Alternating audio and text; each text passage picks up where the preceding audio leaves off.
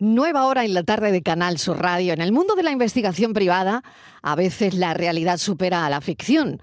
Lejos de los clichés de las escenas de películas, series, ser detective es un oficio que sin duda requiere agudeza y sobre todo también una gran dosis de, de humanidad.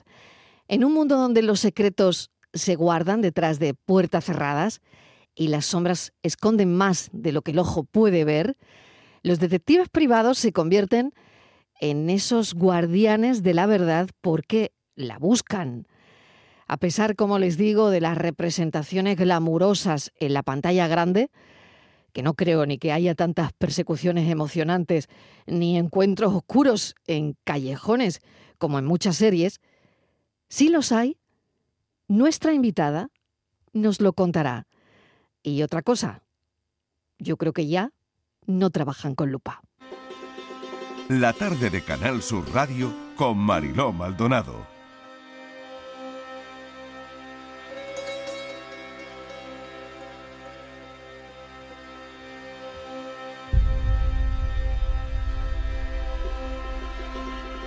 Vamos a hablar sobre los tópicos de este oficio, el de detective, que en muchas situaciones y ocasiones, pues el detective tiene que bregar con situaciones complicadas. Nos acompaña Raquel Menacho, detective privado. Raquel, bienvenida, gracias por acompañarnos. Muchas gracias, Marilo. Un placer. Bueno, ya no hay lupa, ¿no? No, no, ya, ya no hay lupa. ¿Qué te inspiró a convertirte en detective privado? La verdad es que no, no sé decirte muy bien, pero desde pequeña en el colegio yo ya le decía a mis compañeras que iba a estudiar detective privado. De hecho, alguna compañera del colegio la he visto luego trabajando en alguna farmacia o, en algún otro puesto y me lo ha recordado, me ha dicho, no me lo puedo creer, desde quinto de GB me lo estás diciendo. No sé, quizás mi abuelo, mi abuelo era detective privado también y mi madre me contaba cómo se la llevaba ella de la manita para perseguir a algunas personas y pasar desapercibido, no sé, igual es influencia o, genética, porque mi prima también es detective en Madrid. Bueno, o sea, eh, que aquí eh, el abuelo ha dejado una, una semilla, en, en este caso, en, en, tu prima y en ti. Sí, efectivamente. Mi prima tiene una empresa en Madrid y, y yo aquí. ¿Tú qué recuerdas de tu abuelo? Recuerdo que era una persona muy culta. Era profesor de inglés y se iba a las tiendas a, intentar buscar libros antiguos. escribía poesía y siempre le gustaba descubrir la verdad en cualquier ámbito. Era perito calígrafo también. O sea, el investigador, el detective privado, es solamente una persona que le gusta descubrir la verdad en algún ámbito pero un detective privado eh, por sí es una persona curiosa. Lo que le gusta es descubrir, encontrar. Y mi abuelo era así en muchos ámbitos, era un caballero, era un gran caballero, un gran señor.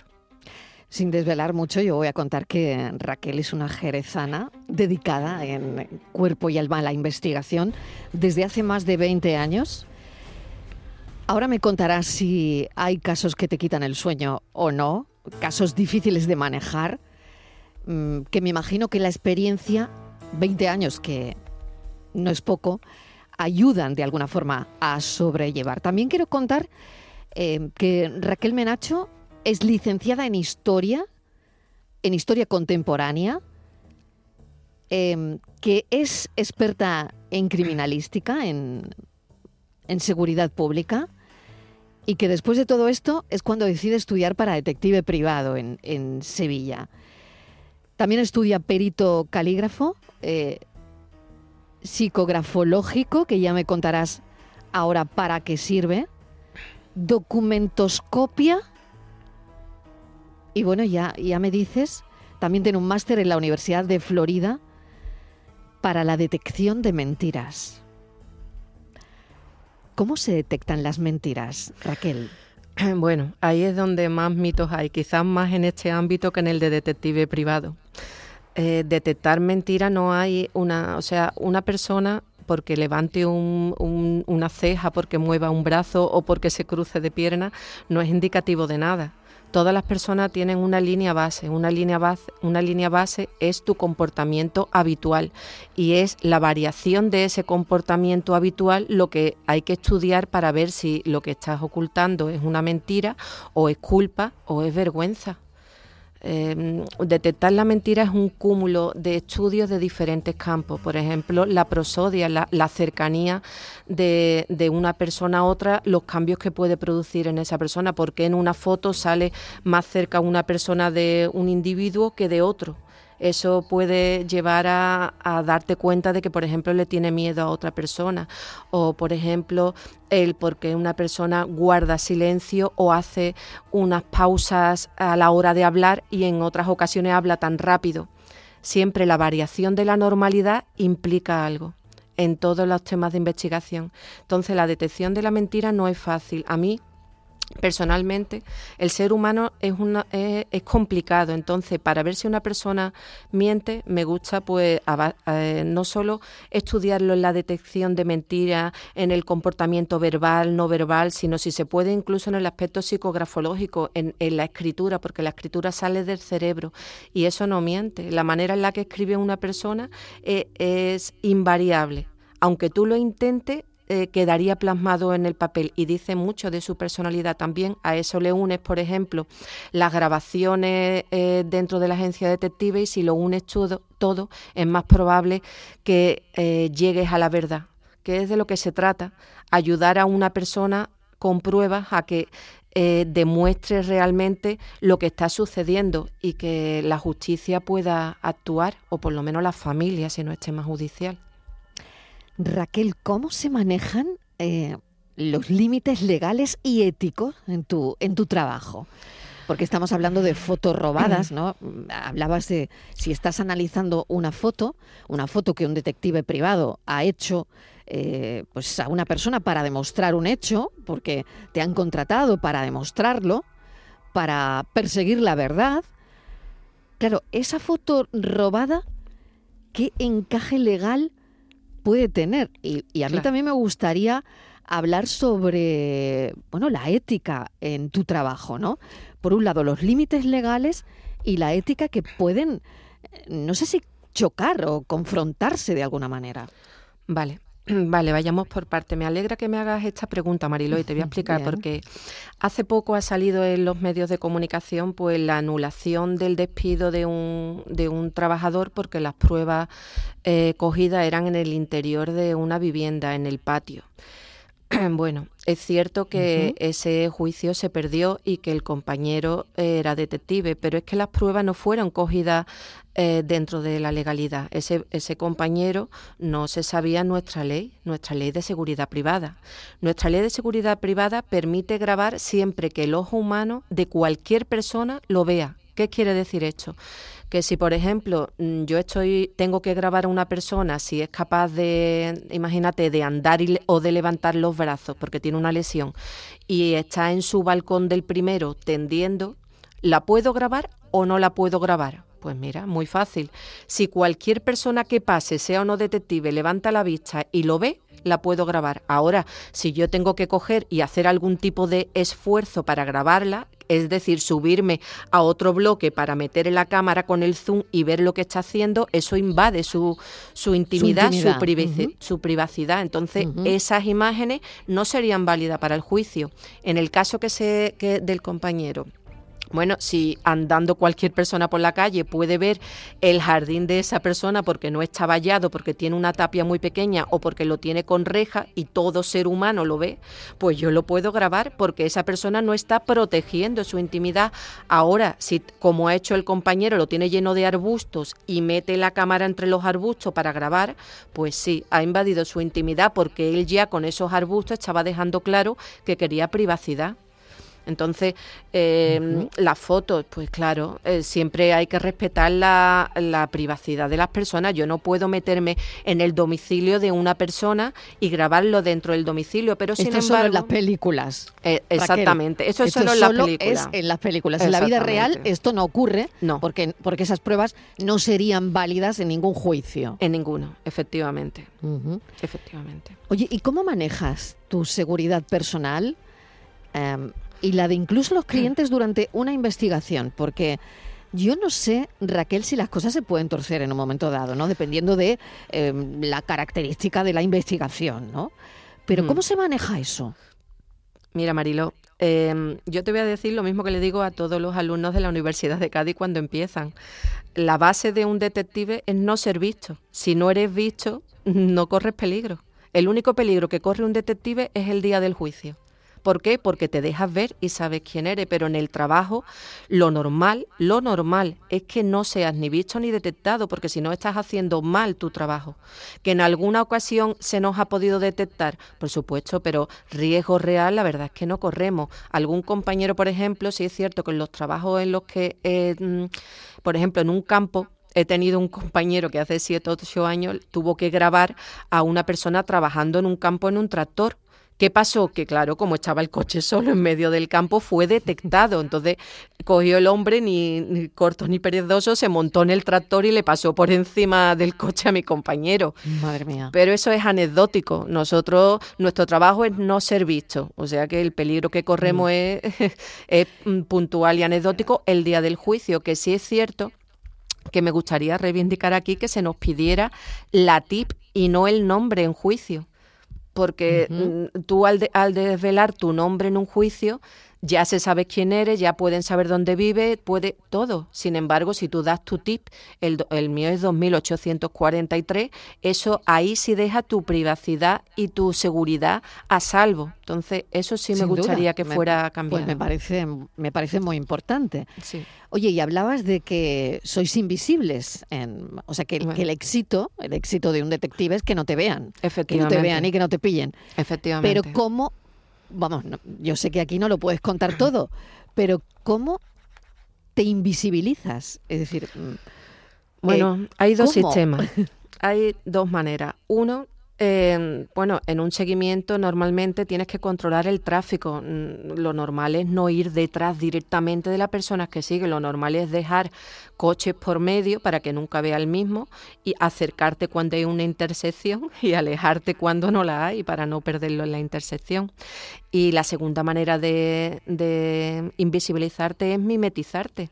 Si estás en, la calle, no te pongas detrás, ponte en la acera contraria. O si estás en un supermercado, no eh, te, mimetizas con el resto de los compradores, compra algo, un paquete de patata para ver que, o sea, el pasar desapercibido y alejado de los ojos de la persona. Y por supuesto, la mejor manera de pasar desapercibido es teniendo unos aparatos acordes a tu oficio no, no, yo por ejemplo mi empresa no se graba con el móvil, no se graba con un reloj de, de Amazon, no, tenemos aparatos adecuados que, que hacen que pasen desapercibidos totalmente. Y esto eh, ha evolucionado mucho también. El apartaje de los detectives privados ahora mismo ha cambiado considerablemente a, bueno a la lupa que hablábamos antes, ¿no? Eh, no tanto, Marilo. Yo no ha cambiado mucho. No, no ha cambiado tanto. Yo empecé con un coche adaptado a, a mi oficio, una cámara, eso sí, muy grande, es cierto que era muy grande, con cintas, además, que todavía las guardo de recuerdo. Y, y bueno, y un, y un sistema de DVR de grabación en oculto. Y actualmente tengo exactamente lo mismo, pero más pequeño todo. Lo único que ha cambiado es el tamaño. Lo puedo ocultar mejor en diferentes sitios, pero poco más. No, yo no he cambiado tanto porque empecé eh, con laboral y familia y continúo en laboral y familia. Mm, curioso, ¿no? Porque eh, aquí en España, ¿qué, qué abarca un detective privado? Bueno, a mí me suena mucho lo de las infidelidades. Yo no sé si esto se abarca mucho, se sigue abarcando, si no, si hay algo que ha cambiado y que, bueno, pues a la gente ya no le preocupa tanto o desgraciadamente le mira el WhatsApp a la pareja y ya lo averigua. Digo desgraciadamente porque esto es un delito, no se puede hacer. Efectivamente. Mariló, eso entra dentro de los tópicos. Realmente en mi empresa te puedo decir que las infidelidades abarcan un 1%. A mí personalmente me gustan más los temas judiciales, los que tienen una, una trascendencia real para la persona. Cuando cojo una infidelidad es porque veo que la persona ya está sufriendo un daño psicológico tan grande que una prueba le haría descansar. Por ejemplo, te voy a decir uno de los casos que ha marcado mi... que por eso no lo he eliminado totalmente, pero te lo voy a, contar porque ya hace muchos años y bueno, esta esta señora tuvo un accidente de tráfico, tenía un aparato en todo el cuerpo, apenas se podía mover y un día se me sentó en, un banco y me dice, mire, yo le voy a ser sincera. Eh, yo mm, voy a un psiquiatra, me estoy medicando y es probable que esté loca yo creo que mi marido me engaña, pero mis hijos, mi marido y todo el mundo piensan, piensan que tengo celotipia. Eh, pero bueno, yo tengo ahorrado un poco de dinero y por si acaso no estoy loca, me gustaría contratarla. Mm, bueno, yo la verdad es que lo pensé seriamente porque ahí entra la ética de la que me has hablado antes. Eh, si tiene celotipia, me estoy aprovechando de esa persona y estoy utilizando su enfermedad para ganar un dinero y si de verdad tengo una opción para demostrar que no está loca, la estoy dejando desatendida porque no hay otra persona que se haga cargo de su caso. Mm, bueno, yo lo pensé durante cinco minutos, le dije que me dejara tiempo porque además yo soy de sopesarlo todo. Mm, me quedé mirándola y bueno, mm, su sinceridad me conmovió. Entonces le dije, mire, vamos a hacer una cosa. Yo voy a hacerle una, una, jornada, una mañana. Si veo algo raro, hacemos la segunda y si no, lo dejamos en una y usted me promete que corta esto y sigue con su tratamiento. Así lo hicimos. Entonces, al día siguiente mm, me puse enfrente de la empresa, pues era directivo de una empresa, más alguien importante, y después de tres o cuatro horas vi algo raro. Vi que un taxi paraba en el lateral de la empresa y que la persona prácticamente saltaba de la puerta al taxi. No me dio tiempo ni ver ni de quién era, pero ahí hay algo que ya no cuadraba porque los taxis paran en la puerta principal, no en la lateral. Entonces, mm, no le dije nada a la mujer porque ya con tratamiento me preocupó, pero le dije, mire, hoy no he podido hacer el trabajo, voy a volver mañana. Le, mentí, que me perdone. Era por su bien. Al día siguiente me puse en la puerta lateral y efectivamente era el investigado. Lo seguí y a tres manzanas de ahí, a tres barriadas, hay una zona de, alto, bueno, de, de clase alta, de, de, de chalet y paró en uno de ellos y entró. Yo no vi lo que estaba haciendo, pero esperé a que saliera. A la hora y media, ese caballero salió acompañada de, una señora a la cual se abrazó y se besó apasionadamente. Bueno, mm, es de los trabajos que a mí me anima de vez en cuando a coger alguna infidelidad, porque realmente fui con el informe un solo día además, ¿no? Se le cobró el segundo. ¿Con fotos? efectivamente, efectivamente. yo siempre, todos los compañeros no hacen fotos, ninguno, todos hacemos vídeo y del vídeo sacamos fotogramas con los que hacemos el informe y luego se le junta el vídeo. Entonces quedé con ella y le dije, bueno, punto número uno, aquí tiene su informe. Punto número dos, me alegra mucho decirle que usted no está loca. loca. Punto número tres, deje usted de medicarse, vaya a la psicóloga y por favor le dice que esto se acabó. Y punto número cuatro, eh, hable usted con sus hijos. Y luego le pregunté, le dije, señora, ¿qué va a ser usted? Me dice, bueno, Raquel, yo ya soy mayor. Sinceramente, lo que voy a hacer es hablar con la psicóloga. Punto dos, hablar con mis hijos. Y punto tres, guardarlo en el cajón. Y le pregunté, le digo, señora, ¿por qué lo va a guardar usted en el cajón si tiene las pruebas? Y me dijo, Raquel, yo Mm, he trabajado con mi marido 40 años para levantar mm, la empresa y tener todo lo que tenemos. Si ahora me divorcio, se dividen los bienes. Esa señora que está escondida saldrá y ya no será mm, lo que es, se convertirá en una señora y yo no le voy a dar ese gusto. Mi marido y yo ya no compartimos habitación, con lo cual yo la voy a seguir dejando escondida a ella, que es lo que merece, y yo voy a seguir como una señora, que es lo que soy. Pero mis hijos van a saber la verdad, que su madre no está loca. Increíble, sí. increíble el caso. Es decir, bueno, eh, toda la decisión al final, eh, pues la tomó ella, como era lógico, sí. pero tenía las pruebas. Esas pruebas de la infidelidad guardadas en un cajón y al final ella decidió pues no, no dejar a su marido, ¿no? Pero, pero se demostró que efectivamente pues no estaba loca. ¿no? Claro. que es muy es muy importante. Por otro lado, la dignidad. Importantísimo, ¿no? Importantísimo. ¿Cuánto suele durar una investigación de este tipo, por ejemplo? De este tipo yo le digo a las clientas que me entran que si no se coge nada en tres días, no lo hagan más ni contrate hasta pasados seis meses porque un, un, hombre o una mujer que mantiene una relación de infidelidad normalmente se mueven por impulsos. Bueno, te voy a corregir, los hombres se mueven por impulsos sexuales y las mujeres son más cerebrales, son más difíciles de coger. Eh, entonces, si un hombre en tres días no ha buscado verla para, para, para quedar con ella y para quitarse la ansiedad que pueda tener, si en tres días consecutivos no ha quedado, lo normal es que ya no eche por algún motivo. Yo le aconsejo esperar por lo menos tres meses.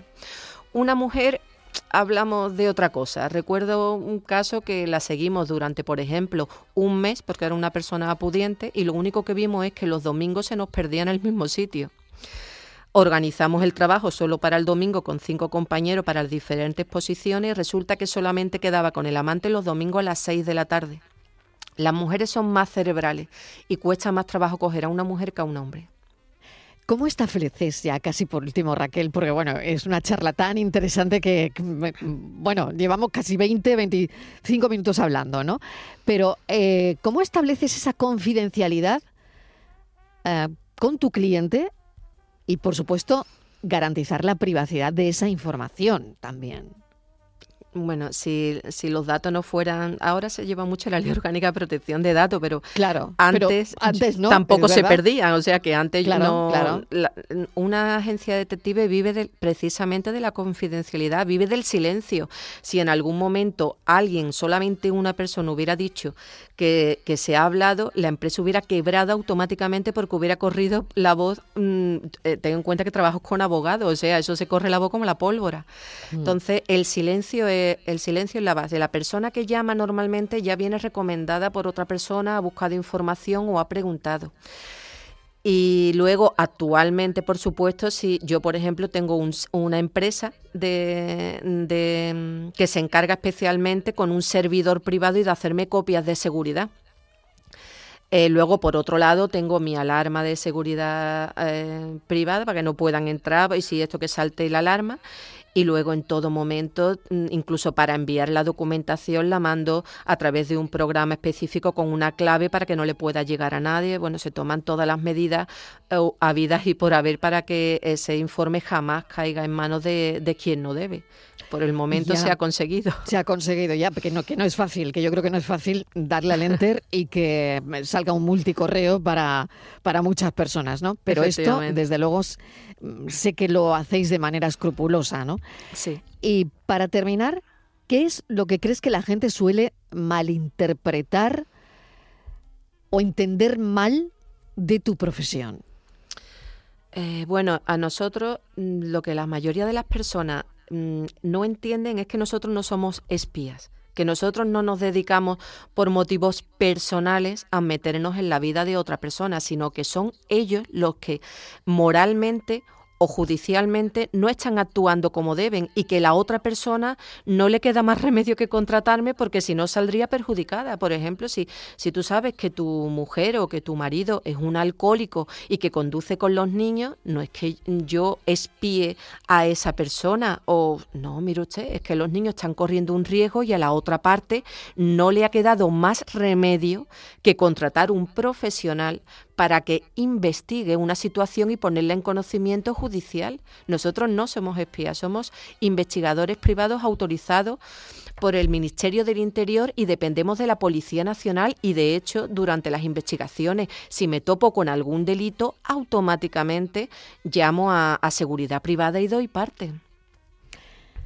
Raquel, ha sido un placer esta charla. Raquel Menacho, detective privado. Bueno, nos hemos adentrado en este mundo que es tan interesante, fascinante, que a lo mejor no es de película. Es verdad que a lo largo de la historia, la literatura, el cine, eh, pues os habéis forjado una imagen, pero bueno, hoy hemos tenido de primera mano mm, a Raquel Menacho, que nos ha acercado su trabajo. Gracias. A ti, Marilo, muchas gracias.